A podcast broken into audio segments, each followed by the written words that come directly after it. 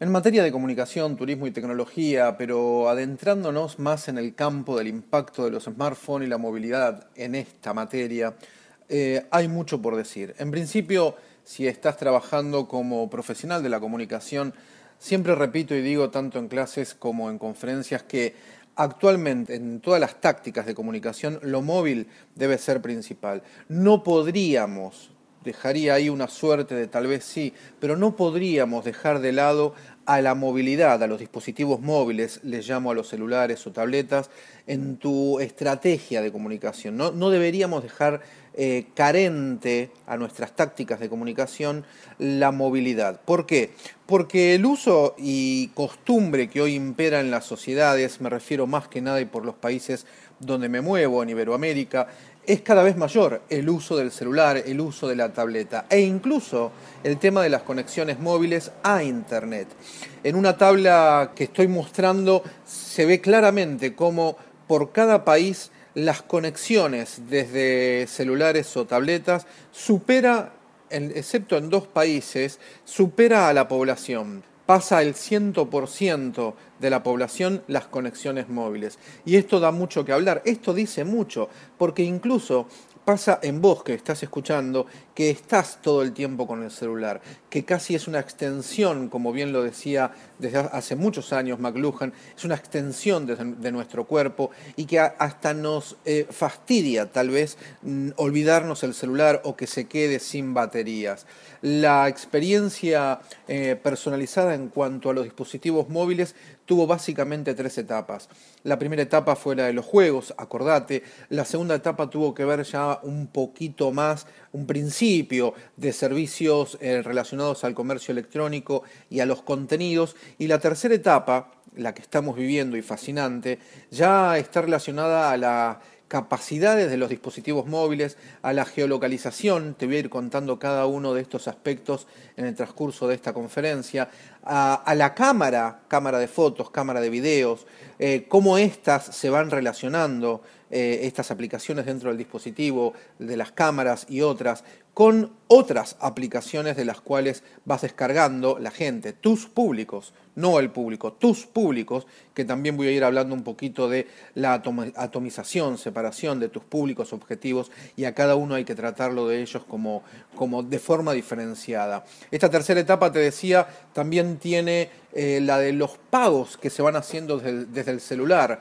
Em, pagos por eh, la adquisición de un servicio o pagos eh, en, el mismo lugar donde estás adquiriendo, en una tienda, en un store, en un supermercado, supermarket, etcétera, eh, en el mismo lugar donde ya estás pagando con tu celular gracias a las aplicaciones de pagos electrónicos.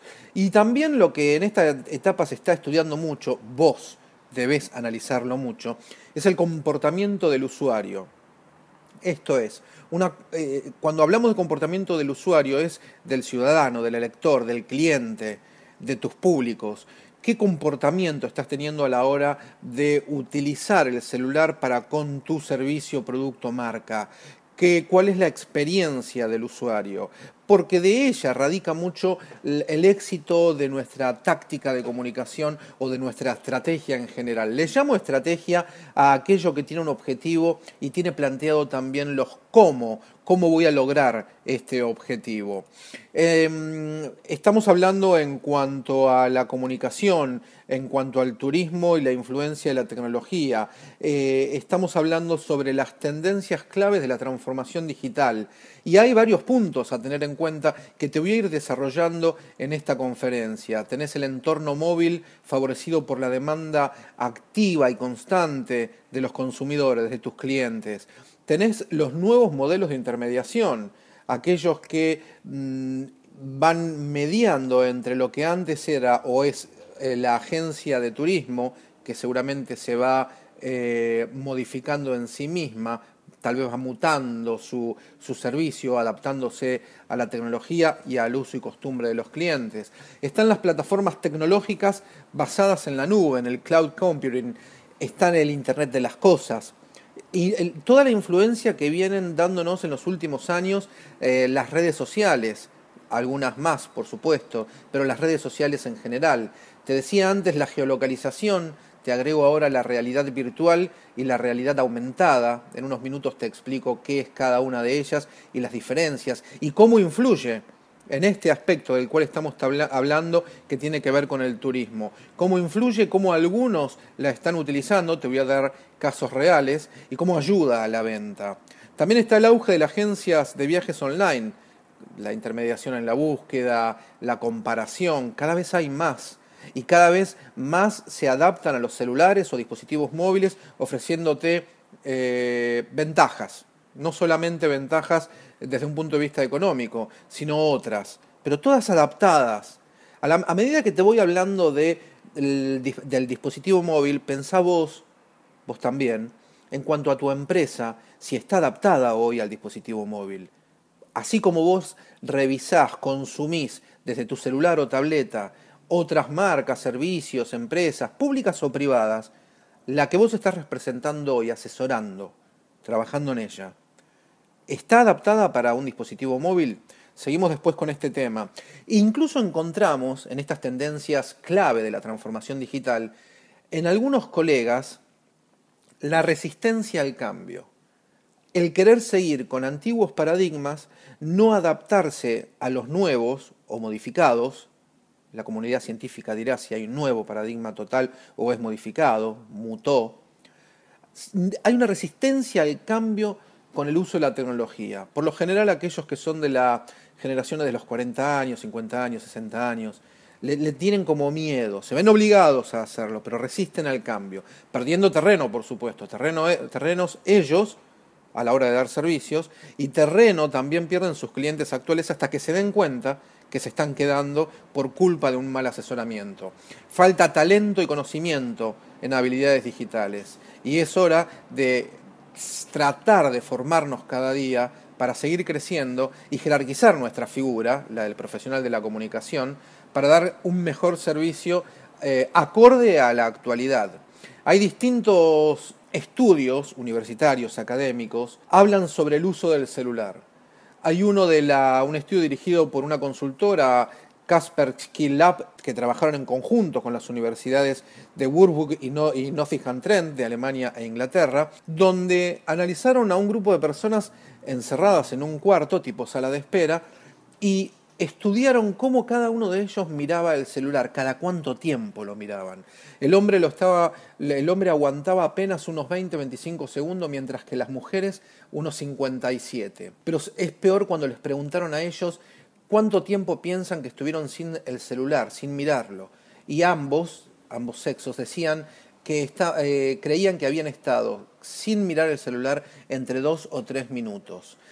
Y también lo que está creciendo, informa este estudio, que lo tenés en mi presentación, La Fuente, por si querés avanzar con eso eh, y adentrarte más en él, que crece la nomofobia y el miedo a perderse cosas del entorno online si no miran el celular. La nomofobia es el, el, miedo incontrolable a salir, por ejemplo, de tu casa sin el teléfono móvil. Es un término que es una abreviatura de la lengua inglesa que es no mobile phone phobia. Esto fue acuñado a partir de un estudio que realizó el Correo Británico y crearon esta abreviatura de nomofobia. ¿Por qué te voy dando estos datos y por qué te voy contando? Porque tienen que ver con la táctica que vas a llevar adelante, tienen que ver con la estrategia global que estás llevando adelante, como te decía al principio. Si no tenemos en cuenta esto, quizás va en detrimento de, nuestra, de nuestro trabajo diario, porque no solo me tengo que quedar con el canal de difusión que va apareciendo, lo nuevo, y, utilizar y utilizar, sin conocer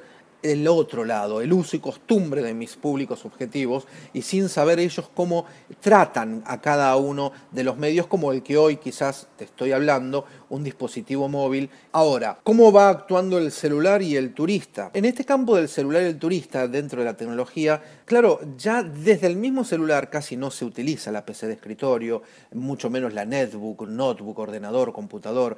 Eh, desde el mismo dispositivo móvil, celular, y hasta ahí tableta, eh, hay una comparación de diferentes destinos, ya se organiza el viaje desde ese lugar, se comparte con el compañero o compañera con quien se va a viajar, se buscan informaciones y recomendaciones, pueden reservar el alojamiento, los vuelos, contratarlos y pagarlos, todo desde el lugar donde se encuentren. Pueden consultar el clima, armarse el plan de viaje, utilizan el GPS y la localización para recorrer los distintos lugares. Pueden buscar distintas distracciones, qué visitar y qué no. Como te decía, comprar. Actúan también, el turista con su dispositivo móvil y la tecnología, actúa también como prosumidor, ¿no? Aquel que consume y también produce contenidos, ¿no? Quien, quien lee y quien también comparte. Además de antes, durante y después, esto es importante en el turismo con el uso de la tecnología, y después siguen comentando, compartiendo todo lo que han vivido. Esto es bueno tenerlo en cuenta como profesional de la comunicación que asesora a alguien y que no solamente hay que armar una estrategia de comunicación para el, para el antes, sino también para ir teniendo en cuenta el recorrido del después, eh, con ese long tail, ¿no? con esa larga cola en el tiempo que sigue produciendo, eh, gracias o por culpa a los motores de búsquedas que van dando como resultado aquellas eh, mejores publicaciones, según los algoritmos de estos buscadores, que van teniendo mejor calidad para poder dar como resultado. Em, el, turista va a demandar atención durante todo el proceso. Por un lado, eh, te contaba lo que hace el turista, pero también te digo que demanda la atención durante todo el proceso eh, y que exige a vos como en pequeña, mediana o gran empresa, pública o privada, en este ambiente del turismo, pero en cualquier otro también, exige respuestas en el momento. A ver, no en, el, momento de una madrugada, se entienden los cambios horarios, se entienden las diferencias horarias, pero sí en una franja horaria de atención al cliente y en día laboral, exigen una respuesta. Y no importa dónde se encuentren ellos, pero si habilitaste un WhatsApp, un correo electrónico, van a exigir que le respondas con lo, a lo que te están consultando, comentando, preguntando. Eh, y esto hay que tenerlo muy en cuenta. ¿Por qué? Porque la, no respuesta, como te puede pasar a vos, la no respuesta eh, fastidia y mucho en detrimento de eh, el valor de tu marca, en detrimento del lazo afectivo entre la empresa y los clientes, consumidores, ciudadanos, electores, eh, no importa a cuál te vayas refiriendo. Te hablaba al principio sobre la realidad aumentada. La realidad aumentada es un término que se usa para definir algo que estás viendo a través de un dispositivo, en este caso tecnológico, una tableta, un celular, eh, en forma directa o indirecta. Es la mezcla del entorno físico real, de lo que vos estás apuntando con tu dispositivo móvil, y que al apuntarlo, gracias a un programa y ya configurado, se le agregan elementos virtuales. Por ejemplo, apuntás el celular a uno de los íconos de la República Argentina en la ciudad de Buenos Aires, como puede ser el obelisco, y cuando estás apuntándolo, dependiendo de la aplicación que utilices, puede llegar a aparecer una voz en off explicándote eh, qué representa este icono como el obelisco, puede aparecerte en fotos complementarias, algún video, podés apuntarlo a cualquier lugar, un diario, una revista, un paisaje, eh, un edificio. Es la mezcla entonces de, eh, como te decía antes, un entorno físico con agregados, con complementos de eh, información adicional, pero virtual. Ya para que te des un dato y quizás te, sonrías al escucharlo y te acuerdes, dependiendo tu edad o el fanatismo que tengas, te voy a comentar dos películas, donde una de ellas en el año 1977, tal vez no habías nacido todavía, o sí, en la Guerra de las Galaxias, en una parte de la película se proyectaba la imagen de la princesa Leia, donde Luke veía a través de una proyección que hacía el robot, el peticito, el, robot enanito, ¿te acordás? El R2D2, le proyectaba una imagen holográfica dentro de un entorno real y escuchaba un mensaje. No solo en esa película y en el año 77, mirá desde dónde te vengo hablando, para mí las películas siempre anticipan lo que va a pasar en un futuro, ¿no? Ya en el año 2002 también, en otro de los ejemplos que te pongo, pero debe haber decenas de ejemplos de películas que utilizaron realidad aumentada para su filmación y argumentación. En el 2002 la película Minority Report, seguramente la has visto, la has escuchado, donde John Anderson que estaba protagonizado y el papel lo hacía Tom Cruise, utilizaba tipo una pared virtual donde con sus manos iba moviendo dentro de su oficina, eh, dentro de su estudio, una suerte de tarjetas con las manos, pero eran virtuales. Esto también se llama realidad eh, aumentada.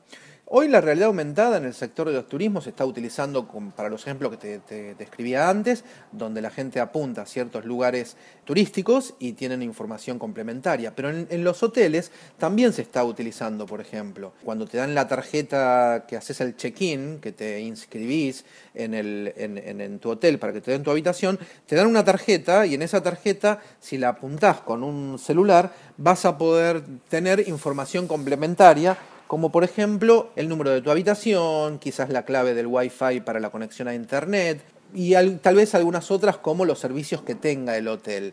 Pero esto es real, no estoy diciendo que eh, son ideas mías que se pueden llegar a utilizar. Esto lo podés buscar y ver tanto en videos como en buscadores y te van a aparecer muchísimas o muchísimos ejemplos que ya lo están utilizando.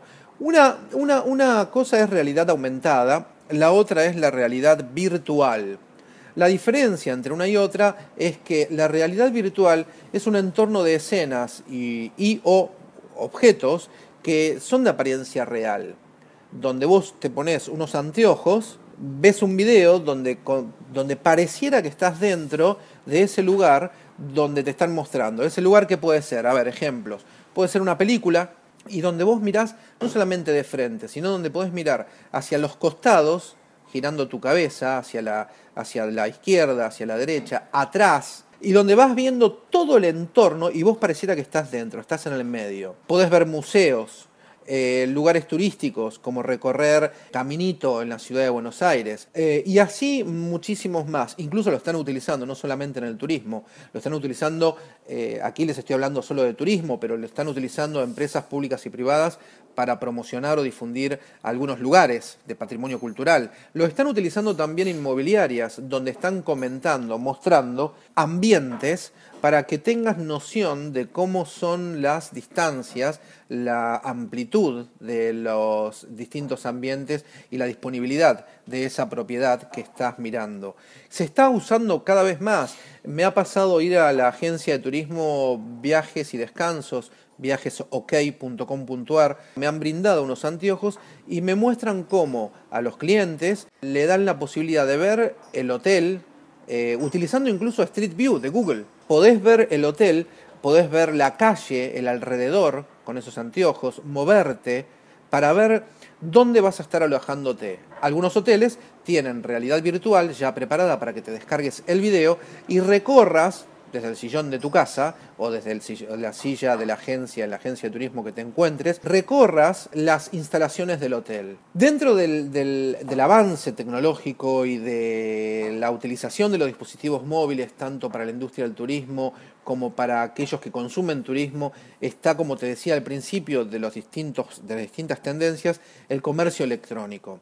Y acá es donde se debe tener en cuenta, pero lo puedes esto trasladar a otra, otro emprendimiento, a otra industria, que mm, como cada vez se consume más, y te vengo argumentando y mostrando el por qué desde un dispositivo móvil, eh, debiéramos tener preparados para nuestros clientes que desde ahí puedan tener presupuestos en línea, consultas, eh, todas las que quieran realizar y con respuestas en el momento, que puedan tener un catálogo electrónico para ser descargado en su dispositivo y chequeado, estudiado, analizado con tiempo, aprovechando esos tiempos muertos, esos tiempos de espera, esos tiempos en los cuales eh, no tienen eh, otra cosa que hacer. Y ahí nosotros estar presentes para poder lograr o el envío de un mensaje, una comunicación o una venta. Que puedan tener acceso a puntos de venta, que puedan gestionar en tiempo real la disponibilidad de algún producto o servicio y que si están decididos tengan la, la ventaja, la disponibilidad de pagarlo en línea. Pero además de todo esto, cuando digo pagar en línea, por alguno de los servicios, ya sea por tarjeta de crédito, PayPal, Mercado Pago, Dinero Mail y muchos otros como dos Checkout que existen y hay muchísimos. Además de toda la previa y, el, y hasta lograr la venta, que también puedan eh, tener un servicio postventa, que una vez adquirido el producto, servicio, etcétera, puedan seguir teniendo relación y obteniendo respuestas tal cual la tuvieron antes de, la venta. Te hablaba de otra de las tendencias, tiene que ver con la geolocalización. La geolocalización, para aquel que no la, no la tenga muy en cuenta, es la ubicación geográfica pero automáticamente tu dispositivo, si tiene activada, y la mayoría de ellos la tiene ya por default, por este, una cuestión de, configuración al principio cuando tenés tu nuevo dispositivo móvil, va informándole a las distintas aplicaciones cuál es tu ubicación exacta. De esto no hay que tener miedo ni tener temor, esto tiene más que ver con que estás dándole información a las distintas aplicaciones, juegos, eh, aplicaciones de clima, aplicaciones de servicios, correos electrónicos, buscadores, vas dándole la información de dónde te encontrás, porque de esa manera estas empresas, dueñas de estas aplicaciones, te van dando tal vez un servicio más personalizado. Acordate que cuando hablamos de personalización, no hablamos tanto de personalización de, llamarte por el nombre y apellido, estamos hablando de personalización, además de llamarte por querido Juan José Larrea, estamos hablando por una personalización en cuanto a tus gustos, intereses, eh, costumbres, puntos geográficos, para darte un mejor servicio. Como digo siempre, todavía sigo recibiendo hoy correos electrónicos con alguna información o invitación donde me, me, mandan un correo electrónico a mí y en vez de ponerme hola Juan José Larrea, hola Juan, me ponen hola a todos.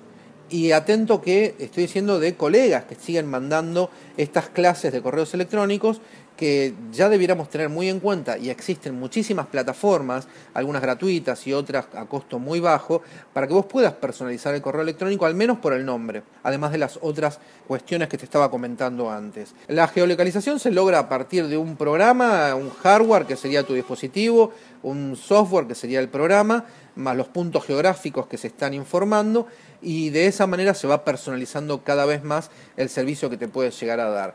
Eh, desde un punto de vista eh, turístico, la geolocalización viene muy bien porque no habría que estar encargando un programa, no habría que estar contratando a un ingeniero informático, un programador, desarrollador, analista. No, ya están esas empresas que lo están haciendo. Mira, te nombro algunas. Foursquare, Facebook Place, eh, Google, Google Places, eh, TripAdvisor y tantas otras. lo que uno tiene que hacer es tratar de suscribirse a estas u otras de las que te acabo de nombrar, estar presente con el perfil de tu empresa relacionada al turismo, completando bien el nombre, el perfil, todos los datos que de, de, contactos para llegar a vos y los servicios que promocionás. ¿Pero por qué? Porque estas empresas, cuando en algunas de forma gratuita y otras pagando a muy bajo costo, cuando nuestros clientes, nuestros públicos objetivos están en algún lugar en especial y ya adaptado, personalizada esta geolocalización, les pueden mandar un mensaje de tu parte diciendo sobre tu presencia, dándote visibilidad en las cercanías de donde estas personas se encuentren.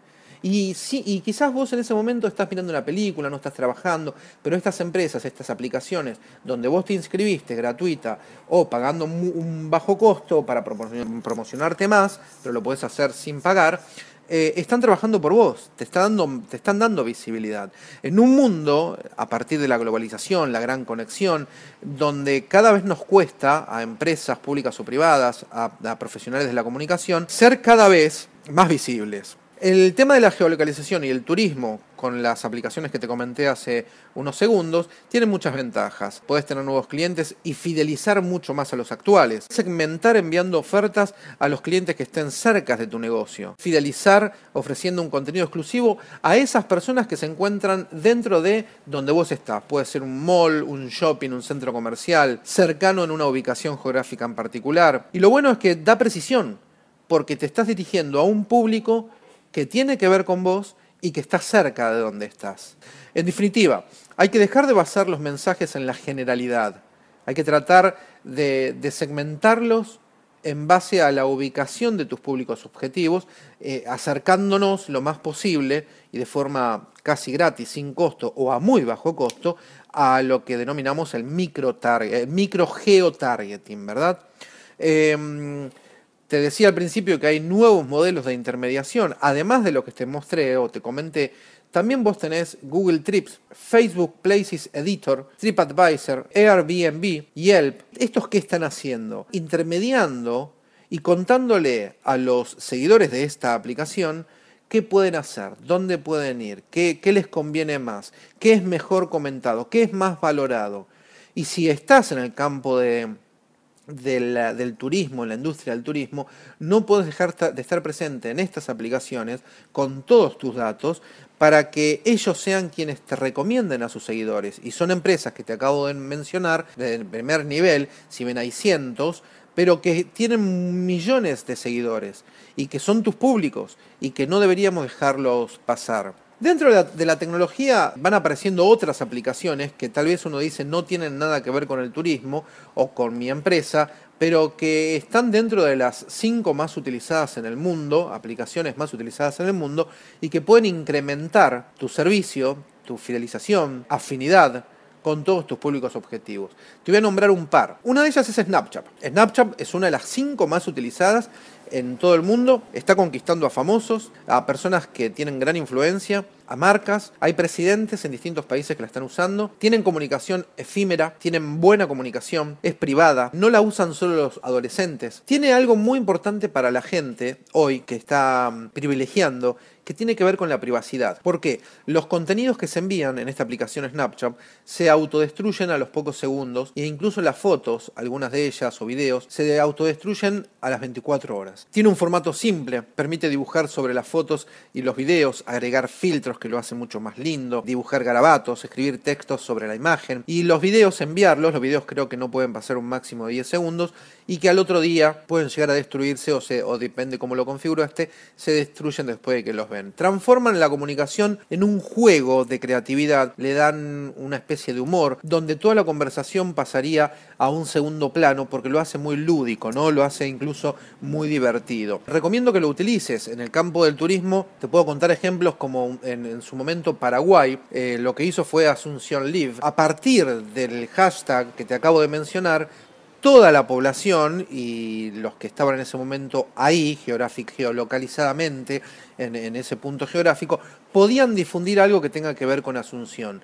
Le dio una visibilidad a nivel mundial impresionante. Si buscas material sobre esto, vas a ver los exitosos resultados que tuvieron. En Snapchat también hay museos, hay lugares turísticos, secretarías de turismo que lo están utilizando, o lugares de patrimonio cultural. Está la Casa Batlió, en España, Casa Batlló Gaudí Barcelona, que tiene su perfil en Snapchat. Y todos los días va publicando cosas que tienen que ver con su emprendimiento, que tienen que ver también con un acercamiento a tal vez a un público joven, que es el que mayoritariamente lo usa, si bien te decía antes que lo están utilizando otras generaciones, pero donde le van contando un poco de historia utilizando los códigos de este público objetivo y que el día de mañana es tu futuro cliente, ¿no? Con decisión de, compra y con los medios para poder comprar. Em, he visto a aerolíneas como Wow Air, había creado desde su perfil en Snapchat el Snap Traveler y donde hacía un concurso para que aquellos que cumplían con ciertos requisitos podrían ganar y de hecho fue así eh, viajes a distintos lugares donde esta aerolínea se dirigía.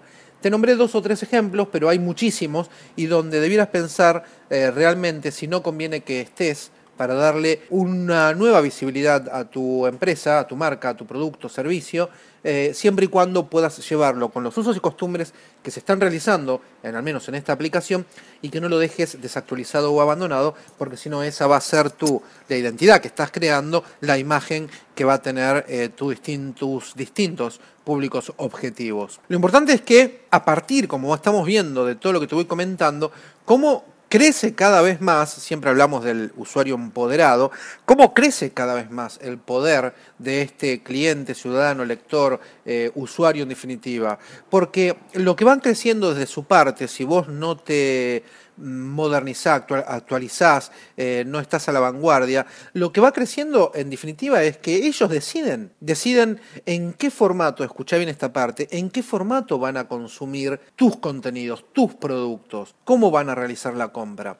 No en la que vos decidas, sino en la que ellos estén eh, acostumbrados a utilizar. Por eso es muy necesario estar atento siempre a estos estudios, a los análisis, a las evaluaciones de ¿Qué uso y costumbre está teniendo el usuario actual? El de hoy, no el de hace tres años atrás, y no cinco, ni mucho menos diez. El de hoy, en el momento en el que estás viviendo. El turismo y las TIC tienen que ver con que las agencias de turismo no tienen gran interés en saber qué plataformas se van a usar. Solo desean que el mensaje llegue a sus públicos. Y esto que te estoy comentando es una mayor exigencia para vos como profesional de la comunicación, proveedor de un servicio que le estás dando a tus distintos clientes. ¿Por qué? Porque te provoca una exigencia para que sepas y estés a la altura de dar un buen resultado a tus clientes utilizando lo que debes utilizar y no paradigmas ya antiguos que no tienen eh, sentido hoy sigas utilizando. Otra de las, de las aplicaciones que se están utilizando muchísimo y está, como te decía también antes, entre las cinco primeras,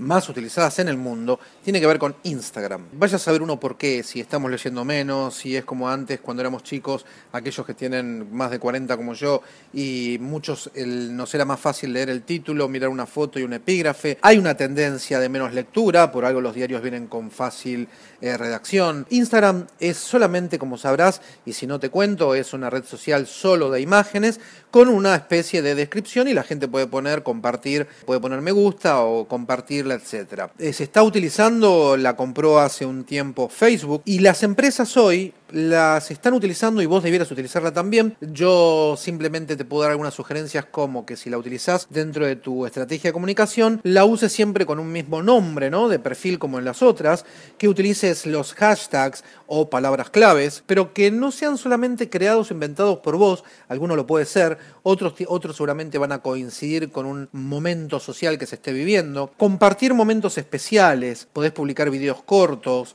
porque videos largos no lo ve mucho la gente, vos no creo que lo veas. La idea es que tus públicos objetivos puedan consumir lo que estás enviando, compartirlo, que sepan más de vos. Podés compartir cosas que tal vez en otras comunicaciones, entre comillas, oficiales, no compartirías, como un backstage, una exclusividad, una especie de intimidad, llamale si querés de alguna manera, para que haya una suerte de, de, mayor afinidad entre uno y otro. Podés realizar concursos, darle recompensas a tus seguidores e incluso hasta, como digo siempre que hay que hacerlo, analizar la presencia, evaluar qué grado de resultado estás teniendo con esta aplicación o con tal o cual táctica. ¿no? no hay que estar por estar, sino estar porque uno le va a prestar atención, va a tener un objetivo sobre ella, una actualización y si no, es mejor no estar. Tal es así que hay algunos hoteles en el mundo que no tienen página web propia y utilizan la, la página web y o aplicación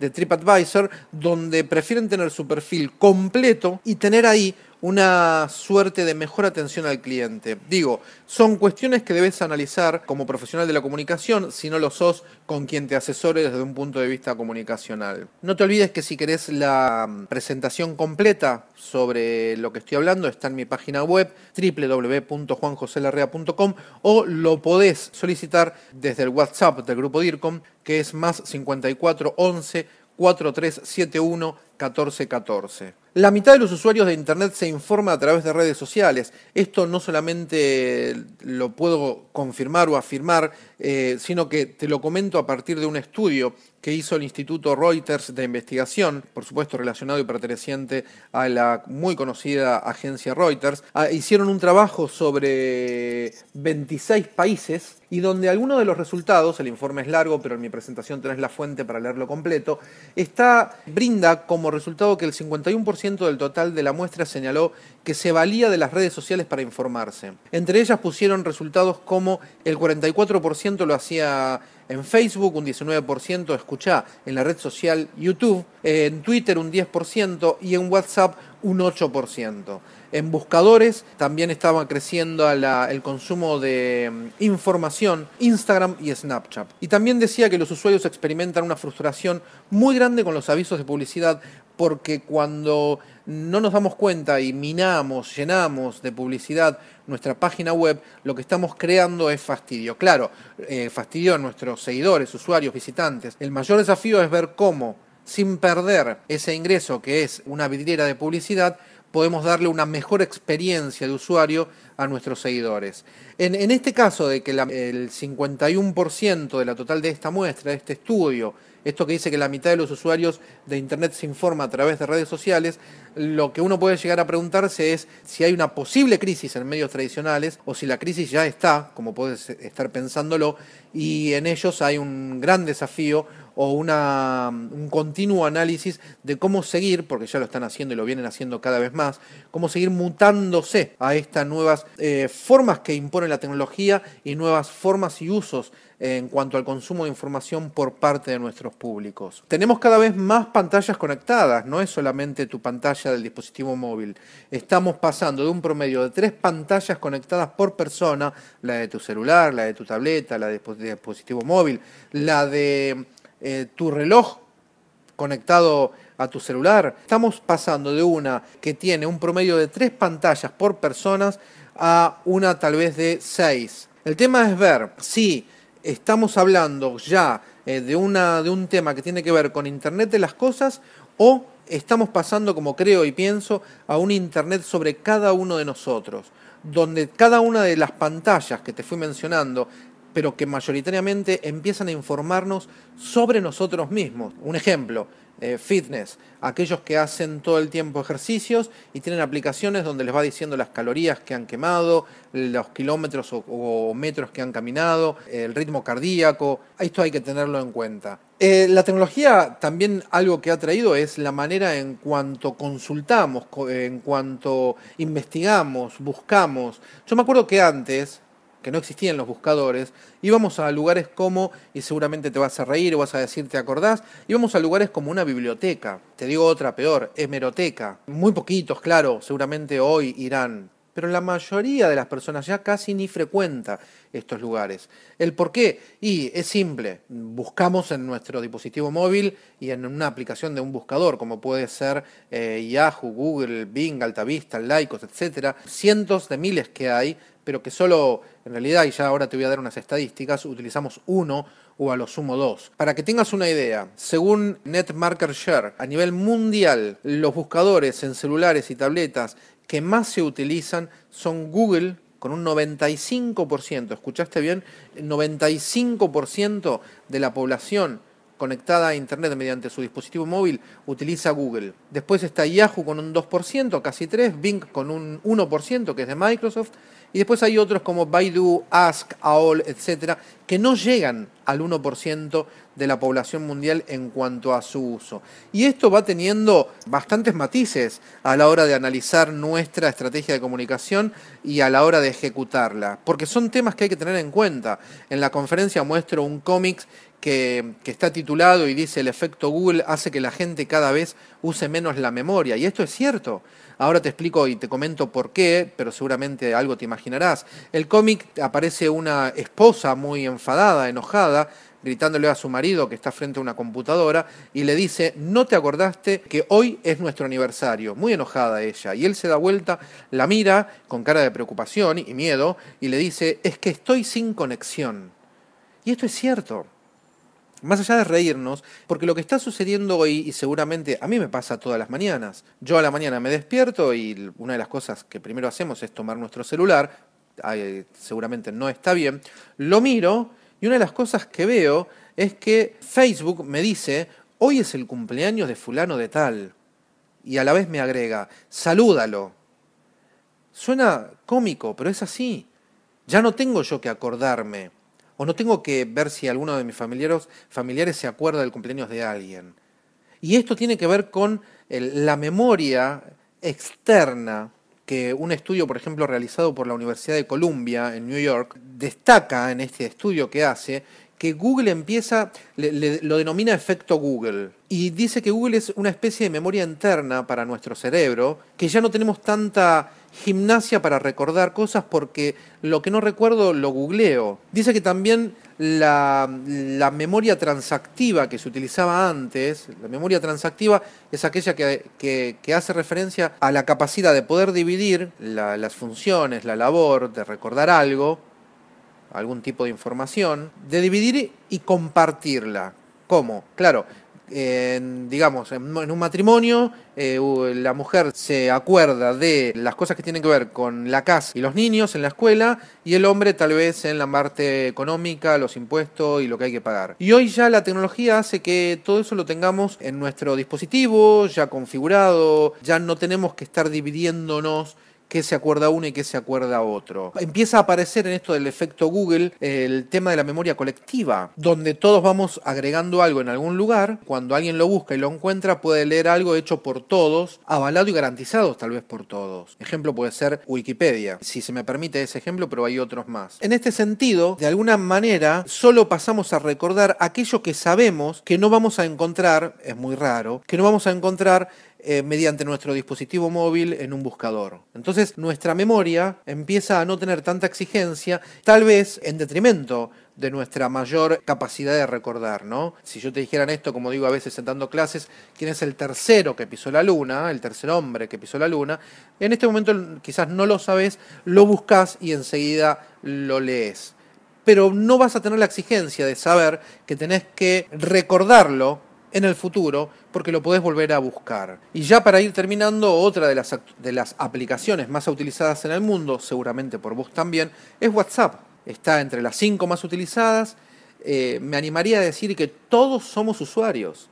Amas de casas, jóvenes, adolescentes, personas mayores, ejecutivos. No importa el nivel económico ni de estudios que tenga la gente, está pudiendo usar esta aplicación. Es la, es, fue comprada por 19 mil millones de dólares por Facebook, cuando Facebook tiene otro chat, otra aplicación de mensajería como Messenger. Y está utilizando las dos a la vez, no es que compró la competencia para apagarla y quedarse con la suya. Está utilizando las dos a la vez y WhatsApp sigue creciendo. No habría un estereotipo definido para quien utiliza WhatsApp. Va por encima de todas las llamadas y los mensajes de textos tradicionales. Imagínate que seguramente a vos te pasa lo mismo Casi no hablamos por teléfono como antes. Escribimos más, grabamos audios, pero incluso ahora si hablamos por teléfono lo hacemos mediante alguna de las aplicaciones que te comento de forma gratuita, que viene aquí donde las telefónicas tendrán que ver cómo reinventarse para dar otro servicio porque las personas hablan menos por teléfono y si hablan utilizan estas aplicaciones que en realidad no están generando costo. Después podríamos analizar, discutir, intercambiar ideas si es positiva o negativa esta aparición, esta nueva modalidad. En el marco del turismo, y como estamos hablando en este tema dentro de la tecnología y la industria del turismo, las estrategias de comunicación y de venta, el turismo está aprovechando WhatsApp. Hay localidades como Puan, en la provincia de Buenos Aires, tiene la primera oficina de WhatsApp del país para asistir a los turistas. Y de hecho sí, ya los medios de comunicación, empresas públicas o privadas, muchas de, muchas de ellas que están a la altura, a la vanguardia, que están atentos, van poniendo el WhatsApp como uno de los servicios de atención al cliente, en detrimento y sabiendo que el correo electrónico se está dejando de usar cada vez más porque crea mucho fastidio.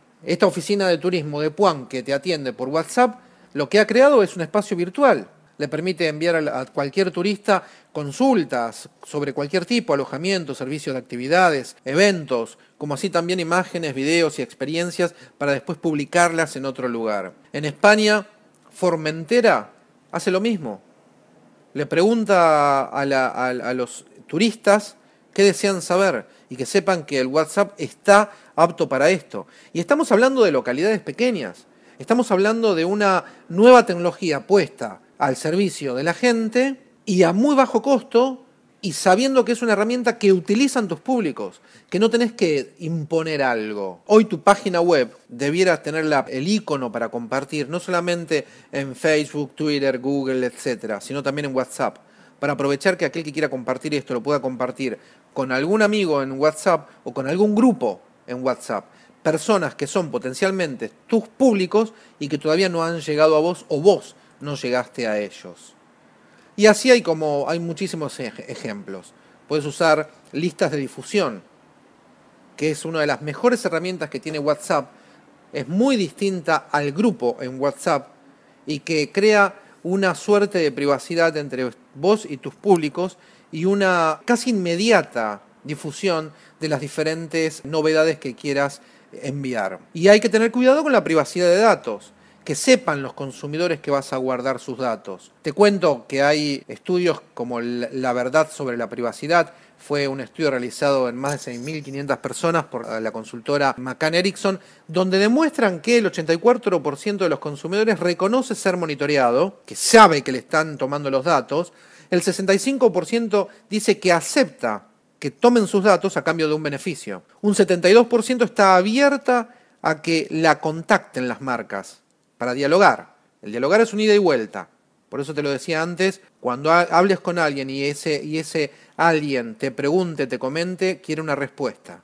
Si no vas a crear un fastidio, mejor no hacerlo. Y existe, según este estudio que te decía, hecho en más de 6.500 personas, una preocupación por, por esos datos que son privados y las empresas están recabando. Por eso es muy bueno dar a entender visiblemente y constantemente que tu empresa cuida los datos de las personas y que como bien imponen leyes en distintos países, si la persona desea que retire los datos de tus bases de datos, lo vas a hacer inmediatamente sin ningún tipo de vueltas, porque aparte es una obligación que está legislada. Te sugiero que mm, no solamente pienses en WhatsApp para una cuestión de chat de atención al cliente, porque como te decía antes, Snapchat también la gente lo está utilizando porque tiene mayor privacidad, sabe que su mensaje se va a borrar en cualquier momento. Está Line, Messenger, Telegram, BBM que se usa cada vez menos y tantos otros, pero seguramente te estás preguntando cómo hago para utilizar todos a la vez desde el dispositivo. Bueno, te cuento que hay páginas web, aplicaciones que te puedes descargar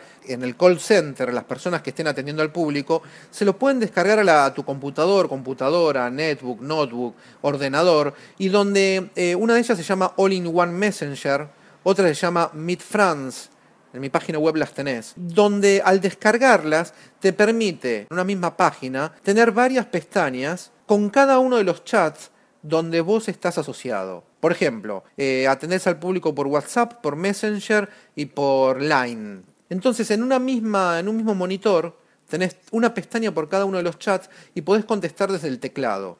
Esto hace que sea más fácil mandar imágenes, videos, todo lo haces desde tu computadora y no con la forma incómoda tal vez de contestar desde tu dispositivo móvil.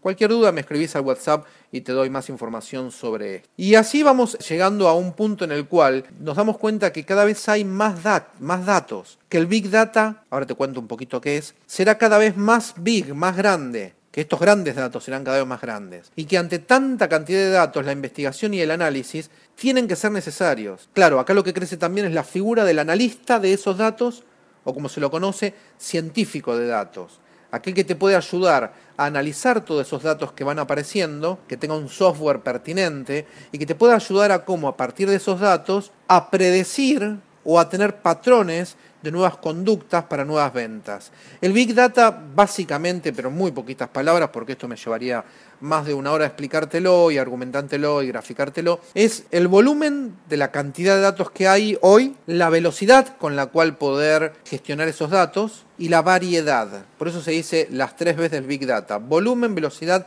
y variedad. Este último de variedad no, no se refiere solo a las bases de datos estructuradas, columnas y filas, sino también a todo aquello que tenga que ver con videos en Internet, audios en Internet, imágenes, donde ya el software reconozca todo esto, lo pueda entrecruzar, ya deja de ser estructurada la base de datos y empieza a ser no estructurada, y con grandes, grandes cantidades de datos, que hoy la mayoría de los programas de gestión de datos no harían, no tendrían la suficiente capacidad para procesarlos. Por eso hay nuevos programas para Big Data. Algunos de ellos eh, sin costo, gratis, los puedes conseguir en internet y otros donde hay servicios de empresas que te proveen donde los puedes contratar y aumentan las ventas, ¿eh? no tengas dudas que aumentan las ventas a partir de tu negocio y el servicio que vayas dando. Para ir terminando, ¿cómo debería ser hoy tu empresa, no solamente en el, en el sector del turismo, con el uso de la tecnología? Debiera estar en la nube tu ordenador, computadora, ya no debiera tener los archivos y demás en tu oficina o en tu casa.